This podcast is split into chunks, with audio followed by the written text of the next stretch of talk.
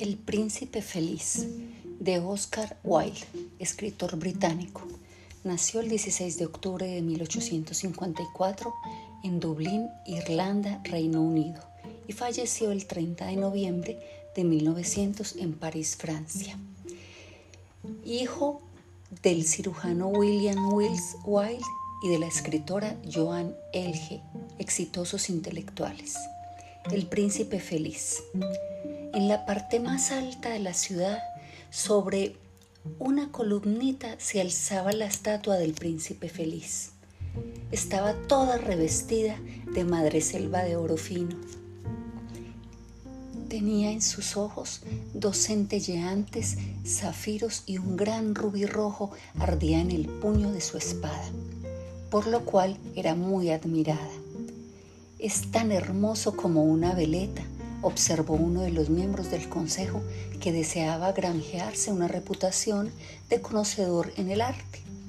Ahora que no es tan útil, añadió, temiendo que le tomaran por un hombre poco práctico, y realmente lo era. ¿Por qué no eres como el príncipe feliz? preguntaba una madre cariñosa a su hijito que le pedía la luna el príncipe feliz no hubiera pensado nunca en pedir nada a voz en grito. Me hace dichoso ver que hay en el mundo alguien que es completamente feliz, murmuraba un hombre fracasado contemplando la estatua maravillosa.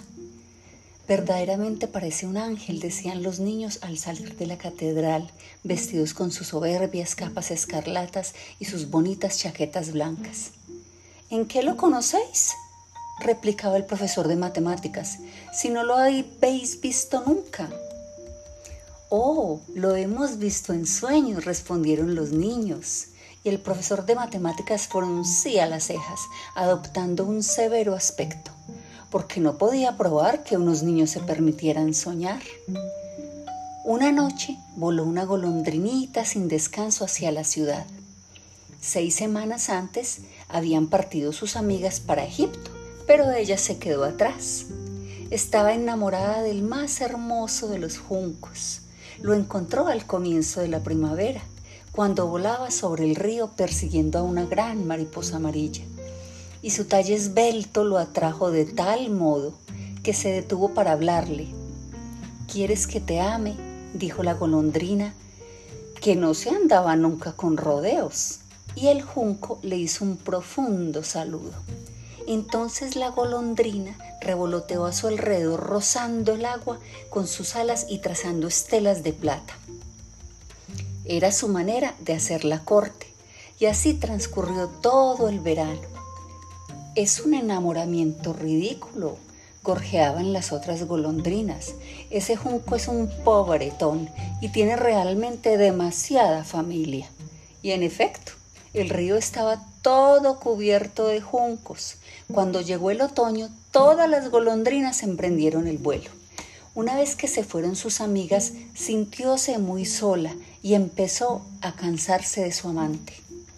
No sabe hablar, decía ella, y además temo que sea inconstante porque coquetea sin cesar con la brisa y realmente cuantas veces soplaba la brisa, el junco multiplicaba sus más grandiosas reverencias. Veo que es muy casero, murmuraba la golondrina. Y a mí me gustan los viajes, por lo tanto, al que me ame le debe gustar viajar conmigo.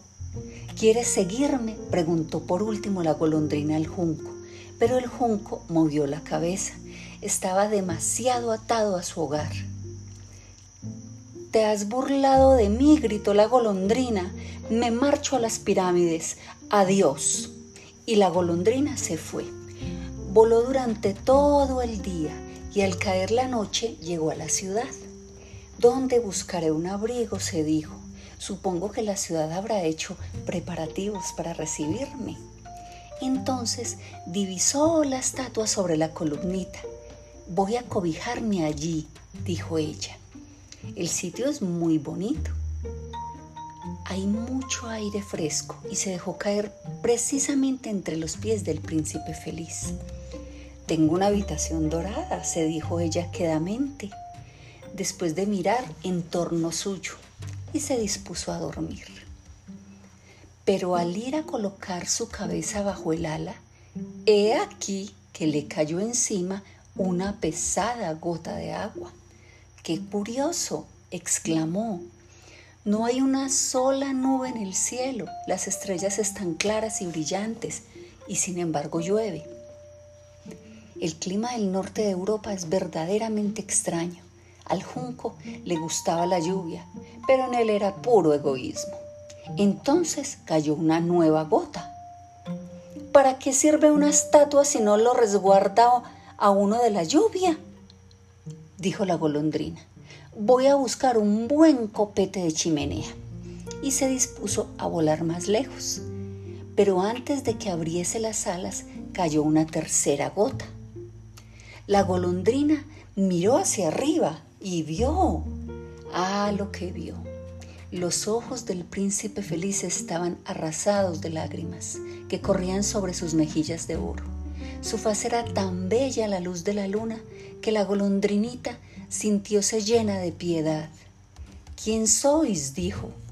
Soy el príncipe feliz. Entonces, ¿por qué lloriqueáis de ese modo? preguntó la golondrina. Me habéis empapado. Cuando estaba yo vivo y tenía un corazón de hombre, repitió la estatua, no sabía qué eran las lágrimas porque vivía en el palacio de la despreocupación, en el que no se permite la entrada al dolor. Durante el día jugaba con mis compañeros en el jardín y por la noche bailaba en el gran salón. Alrededor del jardín se alzaba una muralla altísima, pero nunca me preocupó lo que había detrás de ella, pues todo cuanto me rodeaba era hermosísimo. Mis cortesanos me llamaban el príncipe feliz y realmente era yo muy feliz, si es que el placer es la felicidad. Así viví y así morí. Y ahora que estoy muerto, me han elevado tanto que puedo ver todas las fealdades y todas las miserias de mi ciudad y aunque mi corazón sea de plomo, no me queda más recurso que llorar. ¿Cómo? No es oro de buena ley, pensó la golondrina para sus adentros, pues estaba demasiado bien educada para hacer ninguna observación en voz alta sobre las personas. Allí abajo continuó la estatua con su voz baja y musical. Allí abajo, en una callejuela, hay una pobre vivienda.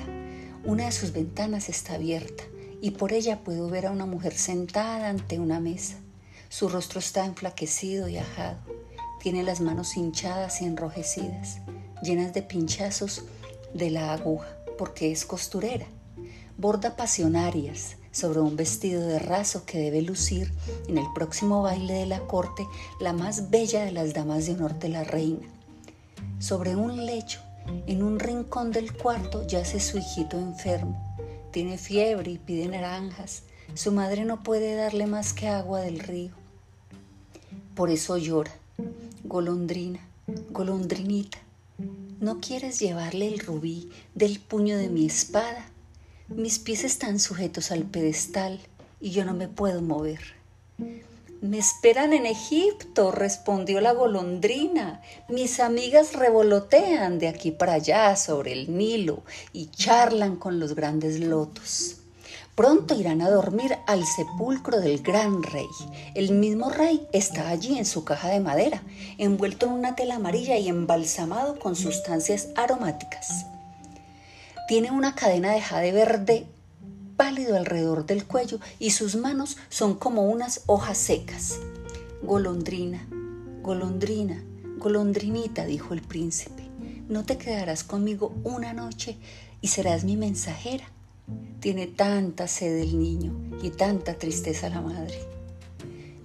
No me agradan los niños, contestó la golondrina. El invierno pasado cuando yo vivía a orillas del río, dos muchachos mal educados, los hijos del molinero, no paraban un momento de tirarme piedras. Claro que no me alcanzaban. Nosotras las golondrinas volamos demasiado bien para eso y además yo pertenezco a una familia célebre por su agilidad. Mas, a pesar de todo, era una falta de respeto. Pero la mirada del príncipe feliz era tan triste que la golondrinita se quedó apenada. Mucho frío hacia aquí, le dijo, pero me quedaré una noche con vos y seré vuestra mensajera. Gracias, golondrinita, respondió el príncipe. Entonces la golondrinita arrancó el gran rubí de la espada del príncipe y llevándolo en el pico voló sobre los tejados de la ciudad. Pasó sobre la torre de la catedral, donde había unos ángeles esculpidos en mármol blanco. Pasó sobre el palacio real y oyó la música de baile. Una bella muchacha apareció en el balcón de su novio. Qué hermosas son las estrellas, le dijo, y qué poderosa es la fuerza del amor. Querría que mi vestido estuviese acabado para el baile oficial, respondió ella.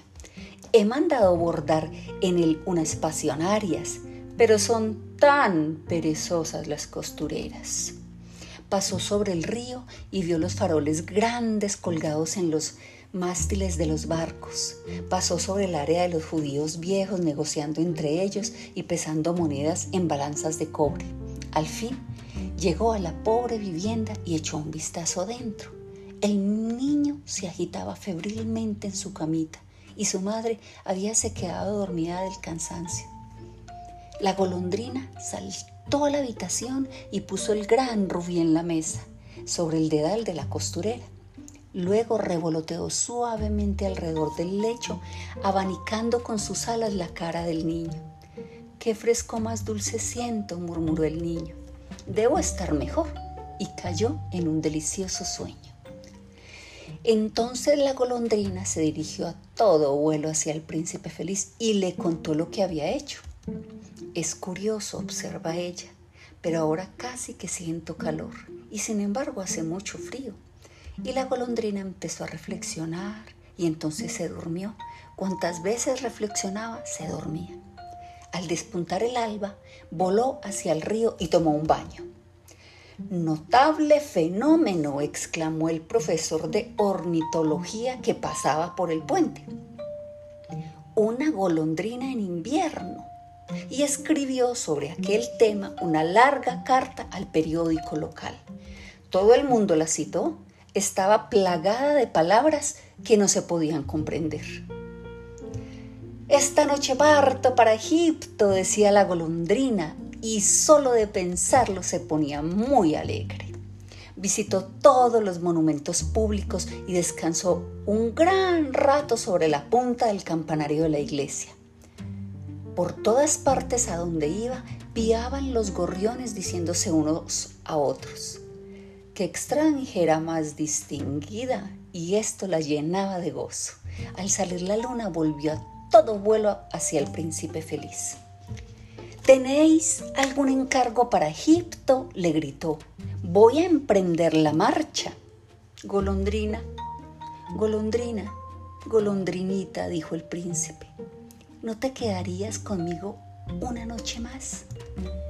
Me esperan en Egipto, respondió la golondrina. Mañana mis amigas volarán hacia la segunda catarata. Allí el hipopótamo se acuesta cerca de los juncos, acecha las estrellas durante la noche y cuando brilla Venus lanza un grito de alegría y luego calla. A mediodía, los rojizos leones bajan a beber a la orilla del río. Sus ojos son verdes aguamarinas y sus rugidos más atronadores que los rugidos de la catarata. Golondrina, golondrinita, dijo el príncipe, allá abajo, al otro lado de la ciudad, veo a un joven en una guardilla. Está inclinado sobre una mesa cubierta de papeles y en un vaso a su lado hay un ramo de violetas marchitas. Su pelo es negro y rizoso y sus labios rojos como granos de granada. Tiene unos ojos grandes, soñadores. Se esfuerza en terminar una obra para el director de teatro, pero siente demasiado frío para escribir más. No hay fuego ninguno en el aposento y el hambre le ha rendido. Me quedaré otra noche con vos, dijo la golondrina, que tenía realmente un muy buen corazón. ¿Debo llevarle otro rubí? Ay, no, no tengo más rubíes, dijo el príncipe. Mis ojos es lo único que me queda. son unos zafiros extraordinarios, traídos de la India hace un millar de años. Arranca uno de ellos y llévaselo. Lo venderá un joyero y se comprará alimento y combustible y así concluirá su obra. Amado príncipe, dijo la golondrina, no puedo hacer eso y se puso a llorar. Golondrina, golondrinita, dijo el príncipe, haz lo que te pido, por favor. Entonces la golondrina arrancó el ojo del príncipe y voló hacia la buhardilla del estudiante. Era fácil penetrar en ella porque había un agujero en el techo. La golondrina entró por él como una flecha y se encontró en la habitación. El joven tenía la cabeza hundida en sus manos no oyó el aleteo del pájaro y cuando levantó la cabeza vio el hermoso zafiro colocado sobre las violetas marchitas. Empiezo a ser estimado, exclamó. Esto debe provenir de algún rico admirador. Ahora ya puedo terminar mi obra. Y parecía completamente feliz. Al día siguiente, la golondrina voló hacia el puerto descansó sobre el mástil de un gran navío y contempló a los marineros que sacaban enormes cajas tiradas por cabos. Me voy a Egipto, gritó la golondrina, pero nadie le hizo caso. Y al salir la luna volvió hacia el príncipe feliz. He venido para deciros adiós, dijo. Golondrina, golondrina, Golondrinita, exclamó el príncipe, ¿no te quedarás conmigo una noche más? Es invierno, replicó la golondrina, y pronto estará aquí la nieve glacial. En Egipto calienta el sol sobre las palmeras verdes. Los cocodrilos acostados en el barro miran perezosamente a los árboles a orillas del río. Mis compañeras construyen nidos en los templos. Las palomas rosadas y blancas las siguen con los ojos y se arrullan. Amado príncipe, tengo que dejaros, pero no os olvidaré nunca. Y la próxima primavera os traeré de allá tus bellas piedras preciosas con el que sustituir las que diste. El rubí será más rojo que una rosa roja y el zafiro será tan azul como el océano. Allá abajo, en la plazoleta, contestó el príncipe, tienes opuesto una niña vendedora de cerillas. Se le han caído las cerillas al arroyo, estropeándose todas. Su padre le pegará si no lleva algún dinero a casa y está llorando. No tiene ni medias ni zapatos y lleva la cabecita al descubierto. Arráncame el otro ojo, dáselo y su padre no le pegará. Pasaré otra noche con vos, dijo la golondrina, pero no puedo arrancaros el ojo, porque entonces os quedaráis ciego del todo. Golondrina, golondrina, golondrinita, dijo el príncipe, haz lo que te mando. Entonces la golondrina volvió de nuevo hacia el príncipe y emprendió el vuelo llevándoselo se posó sobre el hombro de la vendedorcilla de cerillas y deslizó la joya en la palma de su mano. ¡Qué bonito pedazo de cristal! exclamó la niña y corrió a su casa muy alegre. Entonces la golondrina volvió de nuevo hacia el príncipe. Ahora estás ciego y por eso me quedaré con vos para siempre. No, golondrinita, dijo el príncipe, tienes que ir a Egipto me quedaré con vos para siempre, dijo la golondrina. Y se durmió entre los pies del príncipe. Al día siguiente se colocó sobre el hombro del príncipe y le refirió lo que había visto en países extraños. Le habló de los ibis rojos que se sitúan en largas filas a orillas del Nilo y pescan a picotazos peces de oro, de la esfinge que es tan vieja como el mundo, vive en el desierto y lo sabe todo, y así le siguió contando muchas historias de sus viajes. Querida golondrinita, dijo el príncipe, me cuentas cosas maravillosas, pero más maravilloso aún es lo que soportan los hombres y las mujeres. No hay misterio más grande que la miseria. Vuela por mi ciudad, golondrinita, y dime lo que ves. Entonces la golondrinita voló por la gran ciudad y vio a los ricos que se festejaban en sus magníficos palacios, mientras los mendigos estaban sentados a sus puertas. Voló por los barrios sombríos y vio las pálidas caras de los niños que se morían de hambre, mirando con apatía las calles negras. Entonces la golondrina reanudó su vuelo y fue a contar al príncipe lo que había visto. Estoy cubierto de oro fino, dijo el príncipe. Despréndelo hoja por hoja y dáselo a mis pobres. Los hombres creen siempre que el oro puede hacerlos felices. Hoja por hoja arrancó la golondrina el oro fino hasta que el príncipe feliz se quedó sin brillo ni belleza hoja por hoja, lo distribuyó entre los pobres y las caritas de los niños se tornaron nuevamente sonrosadas y rieron y jugaron por la calle. Ya no tenemos hambre, gritaban, ya tenemos pan. Entonces llegó la nieve y después de la nieve el hielo. Las calles parecían empedradas de plata por lo que brillaban y relucían. Todo el mundo se cubría de pieles y los niños llevaban gorritos rojos y patinaban sobre el hielo. La pobre golondrina tenía frío, cada vez más frío, pero no quería abandonar al príncipe. Le amaba demasiado para hacerlo. Picoteaba las migas a la puerta del panadero cuando éste no la veía e intentaba calentarse batiendo las alas pero al fin sintió que iba a morir. No tuvo fuerzas más que para volar una vez más sobre el hombro del príncipe. Adiós, amado príncipe, murmuró. Permitid que os bese la mano. Me da mucha alegría que partas por fin para Egipto, golondrina, dijo el príncipe.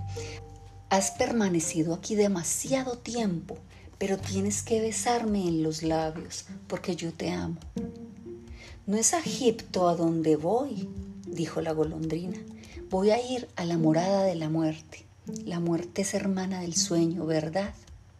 Y besando al príncipe feliz en los labios, cayó muerta a sus pies. En el mismo instante sonó un extraño crujido en el interior de la estatua, como si se hubiera roto algo. El hecho es que la coraza de plomo se había partido en dos. Realmente hacía un frío terrible. A la mañana siguiente, muy temprano, el alcalde se paseaba por la plazoleta con dos concejales de la ciudad. Al pasar junto al pedestal, levantó sus ojos hacia la estatua. Dios mío, exclamó, qué andrajoso parece el príncipe feliz. Sí, verdaderamente andrajoso, dijeron los concejales de la ciudad que eran siempre de la opinión del alcalde y levantaron ellos mismos la cabeza para mirar la estatua. El rubí de su espada se ha caído y ya no tiene ojos, ni es dorado, dijo el alcalde. En resumidas cuentas, que está lo mismo que un pordiosero. Lo mismo que un pordiosero, repitieron los concejales. Y tiene a sus pies un pájaro muerto, prosiguió el alcalde. Realmente habrá que promulgar un bando prohibiendo a los pájaros que mueran aquí. Y el secretario del ayuntamiento tomó nota para aquella idea. Entonces fue derribada la estatua del príncipe feliz. Al ya no ser tan bello, de nada sirve, dijo el profesor de estética de la universidad. Entonces fundieron la estatua en un horno y el alcalde reunió al consejo en sesión para decidir lo que debía hacerse con el metal. Em, podríamos, por ejemplo, propuso hacer otra estatua. La mía, la mía estaría bien, o la mía, dijo cada uno de los concejales, y acabaron disputando. Qué cosa más rara, dijo el oficial primero de la fundición. Este corazón de plomo no quiere fundirse. Habrá que tirarlo como desecho. Los fundidores lo arrojaron al montón de basura en el que yacía la golondrina muerta. Tráeme las dos cosas más preciosas de la ciudad, dijo una luz que brillaba en el cielo a un ángel que pasaba por allí. Y el ángel se llevó el corazón de plomo y el pájaro muerto. Has elegido muy bien, dijo esta luz brillante. En mi jardín del paraíso este pajarillo cantará eternamente, y en mi ciudad de oro el príncipe repetirá feliz mis alabanzas. Fin.